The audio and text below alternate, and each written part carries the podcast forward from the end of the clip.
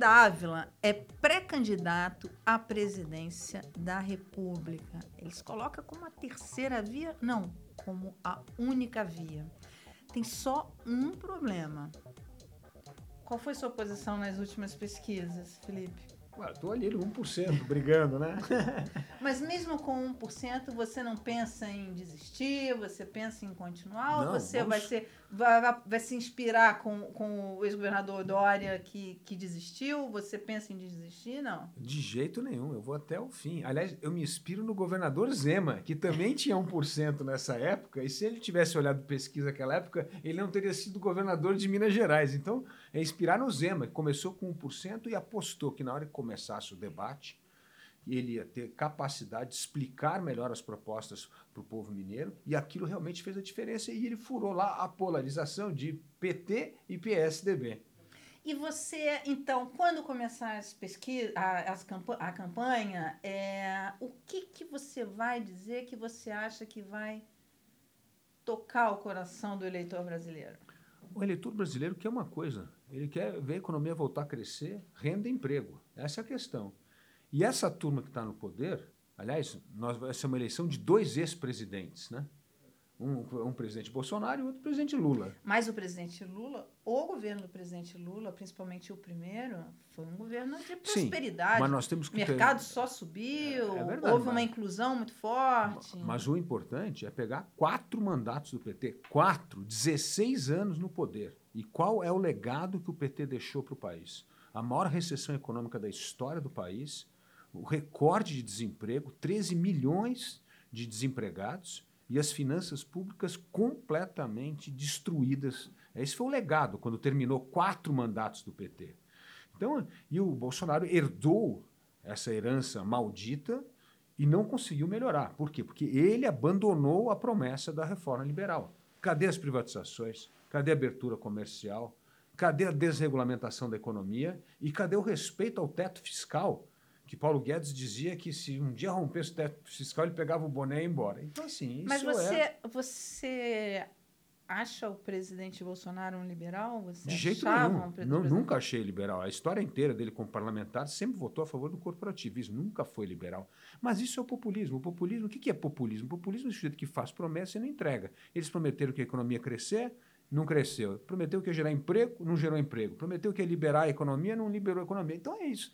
É, e o Brasil está cansado dessa mentira. O, o Marco, a gente olha hoje, de 2010 a 2020, o PIB do mundo cresceu 32%. O do Brasil cresceu 2,5%. A gente não cresce há 20 anos. Os nossos jovens bem formados estão tudo indo embora do Brasil, porque não tem oportunidade, não tem emprego. A economia precisa voltar a crescer. Se a economia não crescer, não vai ter emprego, e não vamos resolver a questão da miséria. Não existe resolver a questão da miséria no Brasil, o Brasil estagnado economicamente. E para voltar a crescer, é preciso um governo comprometido com as reformas liberais, com a abertura econômica, com a privatização, com a desregulamentação, descentralização de poder, para justamente refazer o tecido da confiança da confiança, da segurança jurídica, acreditar nas regras do jogo, que é outra coisa no Brasil que a gente não consegue hoje acreditar nas regras do jogo, que muda todo dia. Então, isso é que o brasileiro quer. O brasileiro quer renda, emprego e dinheiro no bolso. E esse populismo de direita e esquerda mostrou que não entregou nenhuma dessas coisas. Você acha, então, que o caminho para re recuperar a economia, a retomada econômica, é o caminho liberal. Não, sim, não há dúvida. É, é no mundo inteiro isso. Então, mas no mundo inteiro, depois da pandemia, isso não ficou. Não que. É, a, o papel do Estado ele não, não sofre uma, uma mudança um pouco, assim, de mesmo economias mais liberais é, é, repensando o papel do Estado? Olha, no fundo, o que, que, é? Como é que se cresce a economia? É você participando de maneira competitiva do comércio global. E o Brasil não participa do comércio global. É esse o ponto. Aliás, o único setor da economia que participa do comércio global é a agricultura. Por isso que o agro brasileiro, de 2010 a 2020, o PIB do agro cresceu 32% e o da indústria caiu 16%. De tanto protecionismo, tanto subsídio, tanta reserva de mercado, você não consegue fazer produtos capazes de competir no mundo.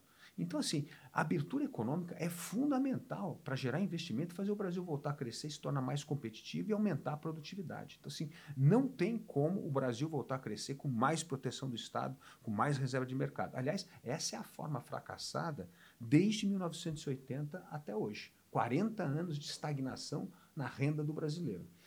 Você falou do agronegócio. Recentemente, eu tenho uma entrevista aqui no canal com o José Roberto Mendonça de Barros, em que ele deu exatamente esse exemplo. Ele falou assim: olha, o país precisa ser como o agronegócio. E aí ele fala o agronegócio, não o agrotroglodita, o agronegócio do ar, né? Enfim, aqueles empresários que conseguiram eficiência, inovação, conquistaram mercados, têm produtividade, enfim. É, ele falou, o, o, o novo presidente, enfim, o governo, é, o, o país precisa disso que o agro fez no setor. A senadora Simone Tebet é ligada ao agronegócio e é pré-candidata também. Você seria vice dela? Você tem conversado com ela? Ela é um nome que você poderia compor em algum momento? Olha, eu gosto muito da senadora Simone Tebet, só que por trás dela está o MDB, que está no poder há mais de 40 anos e não andou com essa pauta da reforma. Esse é o ponto. Porque se, se você colocar as condições mínimas para qualquer aliança, no caso do Partido Novo, é a abertura unilateral da economia, a pauta do meio ambiente, a privatização, a. Se começar a gaguejar, falar, não, vamos aqui, vamos olhar tal, não dá para conversar, porque essa é a pauta que vai modernizar o Brasil, essa é a pauta que vai fazer o Brasil voltar a crescer, a gerar renda e emprego. Sem essa pauta, é mais uma ilusão. Nós vamos ficar. Como é, como é que nós vamos fazer o Brasil mas, crescer? Mas, Felipe, olha só. é, o Congresso brasileiro, como é que o presidente. Você. O Congresso brasileiro não é liberal. Não, o, o Congresso... Como é que você vai fazer essa, essa gestão? Olha, Mara, é interessante isso no Brasil. Todas as reformas importantes que a gente aprovou tinha um governo com convicção de que era preciso fazer e capacidade de mobilizar a opinião pública. Eu gosto de conversar com os jovens porque eles não passaram a época que nós passamos das privatizações no governo Fernando Henrique, que tinha corredor polonês para o é cara entrar na Bolsa de Valores verdade, e para comprar ação de empresa. E aquilo que era bancar a briga. E o Congresso verdade. aprovou, o governo enfrentou a oposição é e nós Você aprovamos as privatizações. Era corredor polonês em toda a privatização, aliás, feito pelo PT, que sempre sabota todas as reformas modernizadoras do país. Então, assim, foi muito pior. Aliás, nós conseguimos aprovar recentemente matérias importantes. Nós aprovamos reforma trabalhista, aprovamos reforma previdenciária, novo marco do saneamento com oposição de quase todas as estatais de saneamento dos estados que fizeram um lobby danado no Congresso Nacional para querer postergar os contratos para 30 anos. Era uma coisa absurda, queriam melar a privatização. E, e, foi bancada a matéria aprovada pelo Congresso. Então, quando tem a pressão da opinião pública e o governo determinado a apoiar aqueles projetos, as coisas acontecem no Brasil. Agora, quando o governo está à deriva, aí o Centrão faz a festa e aí essa maluquice que a gente vive hoje, que é só projeto eleitoreiro, oportunista, fisiologista, que está destruindo as finanças públicas no Brasil e vai deixar um rombo gigantesco para o próximo presidente. É, aí sim vai ver, o próximo presidente aí sim vai ter que ah, encarar a herança maldita, ah, né? Esse vai. Essa vai ser herança maldita. É, como é que você pensa, enfim, você tem conversado para aliança, quais serão os seus palanques, enfim, que você, pra, durante essa sua campanha? Bom, primeiro nós temos um palanque muito forte no segundo maior colégio eleitoral do Brasil, que é Minas. O, nosso que, aliás, governo... ninguém se elege se não, passa, não for eleito em Minas, né? Então, nós temos um, um, governador Zema, que vai para a reeleição. Aliás, é, o, o, o Minas Gerais é a melhor vitrine do Partido Novo. Olha o que o Partido Novo entregou, com dois deputados estaduais, o que o Zema fez? Saneou as finanças públicas no Estado, atraiu mais de 280 bilhões de reais em investimento. Sabe quanto o governo passado do PT tinha atraído? 20 bilhões. O Zema trouxe 280 no meio de uma recessão e numa pandemia. Investiu na educação, melhor segurança pública do Brasil, e é por isso que ele está com 72% de popularidade e vai ser reeleito em Minas. Então, assim, isso mostra o que, que o novo pode fazer a nível nacional. E nós temos hoje, aquele, em 2018, nós tínhamos um candidato ao governo, que era o Zema.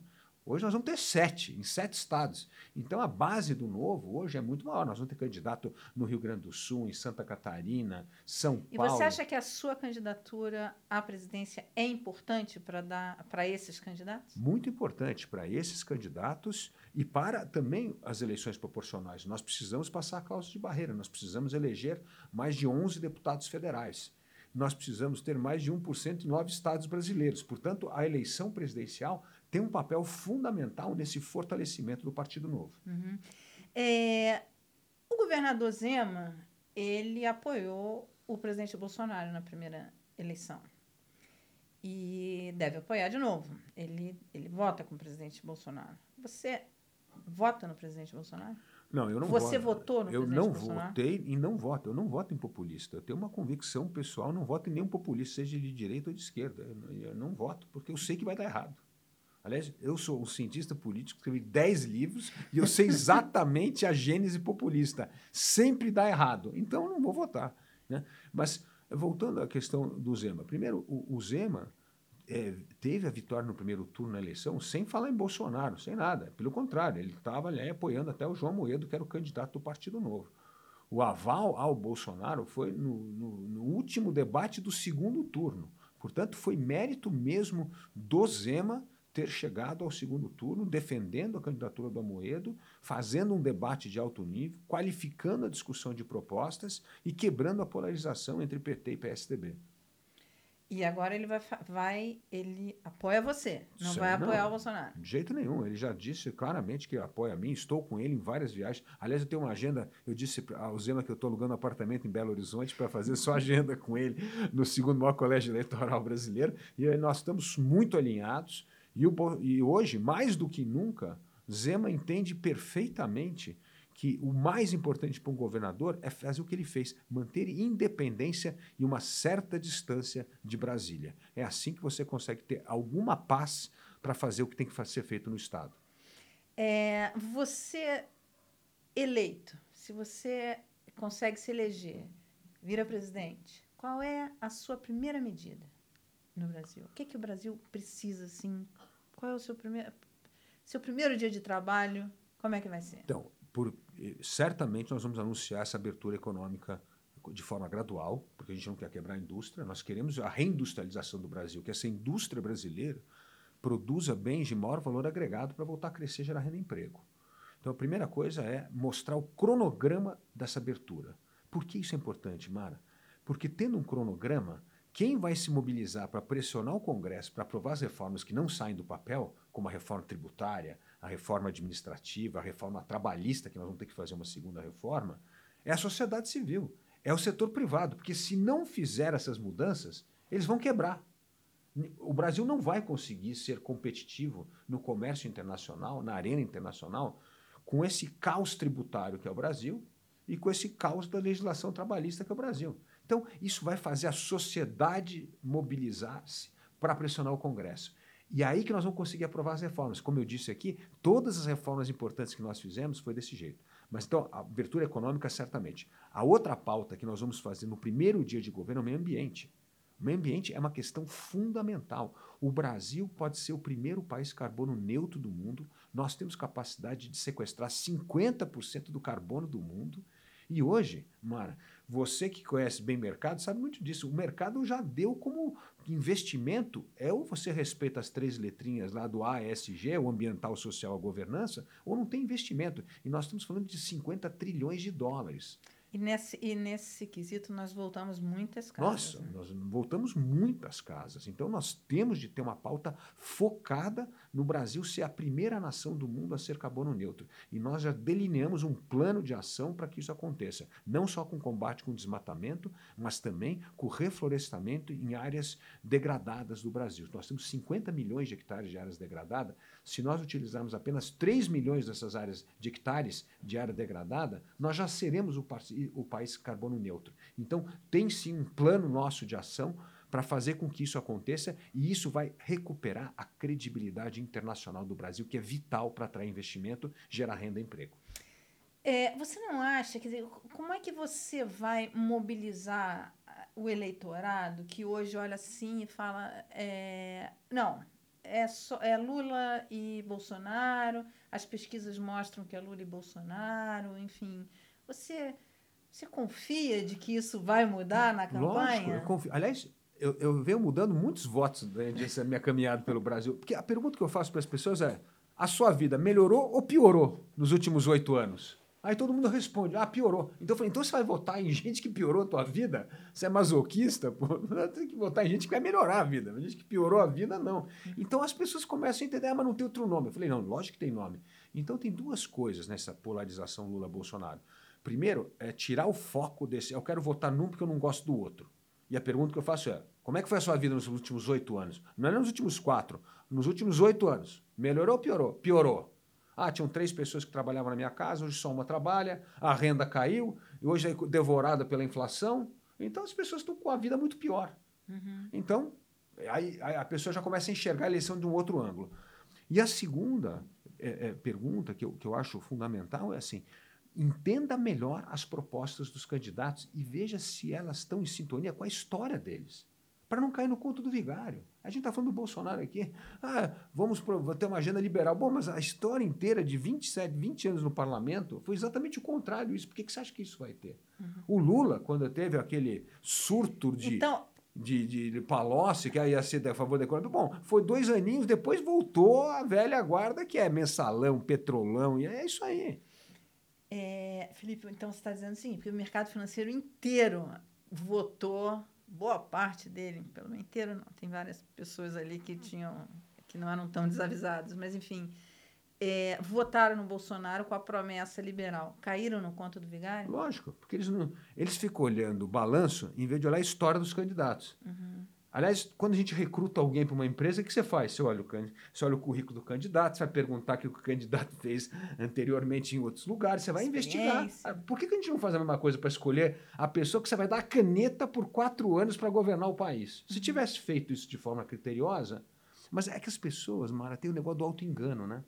Uhum. Então, assim, não você quer ver alguma coisa um pouco melhor nos outros, porque já que está dado o cenário, quem que é o melhorzinho? Não, esse voto do mal menor é o que fez o Brasil estar nessa trajetória decadente e descendente por tanto tempo. Uhum. Porque nós não escolhemos o melhor, nós escolhemos o, me o, mal menor. E escolher o mal menor, o resultado é isso aí: um país estagnado, que levou mais 20 milhões de pessoas de volta à pobreza, e o Brasil com recorde de desemprego. Então, continua votando no mal menor, que a gente está cavando cada vez mais fundo esse buraco. Felipe, a gente está caminhando para o fim aqui da nossa conversa e você falou muito disso, né? Da, da abertura, concorrência, privatização. É, meio ambiente. Meio ambiente. Tirando o meio ambiente, abertura, privatização, enfim, modernização, era uma pauta de um ex-candidato que virou presidente, Fernando Collor de Mello. Você votou no Collor? Votei. Votei no Collor. E, Se arrepende? Lógico que eu me arrependo, pô, porque eh, a pauta liberal dele também durou duas canetadas para abertura, uma privatização e depois confiscou o dinheiro da gente, que é a pauta mais iliberal do mundo. Né? Então, assim, é, é por isso que eu digo que a gênese do populismo não funciona.